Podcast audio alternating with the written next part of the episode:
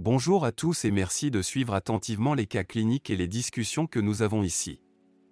Votre engagement enrichit ces échanges et contribue à une meilleure compréhension des défis médicaux auxquels nous sommes confrontés.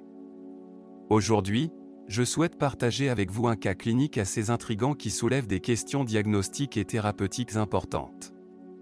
Le sujet du jour concerne un homme de 68 ans qui s'est présenté aux urgences avec un édème facial inexpliqué.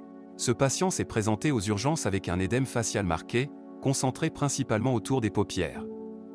L'édème est apparu dès son réveil et c'était en fait le second épisode du même type pour ce patient. Il est intéressant de noter que le patient n'a pas d'antécédents allergiques et n'avait pas consulté lors du premier épisode. À son arrivée, l'examen clinique a révélé un édème facial prédominant au niveau palpébral de part et d'autre.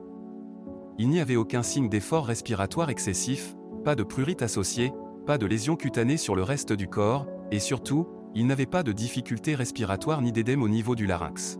Les paramètres vitaux étaient stables, la tension artérielle était de 140 sur 90, la fréquence cardiaque à 80 et la saturation en oxygène à 97%. Concernant son traitement habituel, le patient prend de la lercanidipine, du bisoprolol, du cardégique, de l'onalapril et de la torvastatine. Ce cas pose donc plusieurs questions intéressantes pour la réflexion. Premièrement, quelles sont vos hypothèses diagnostiques pour expliquer cet édème facial? L'absence d'antécédents allergiques et la localisation de l'édème font de ce cas un vrai défi diagnostique. Deuxièmement, quelle serait votre approche initiale pour prendre en charge ce patient?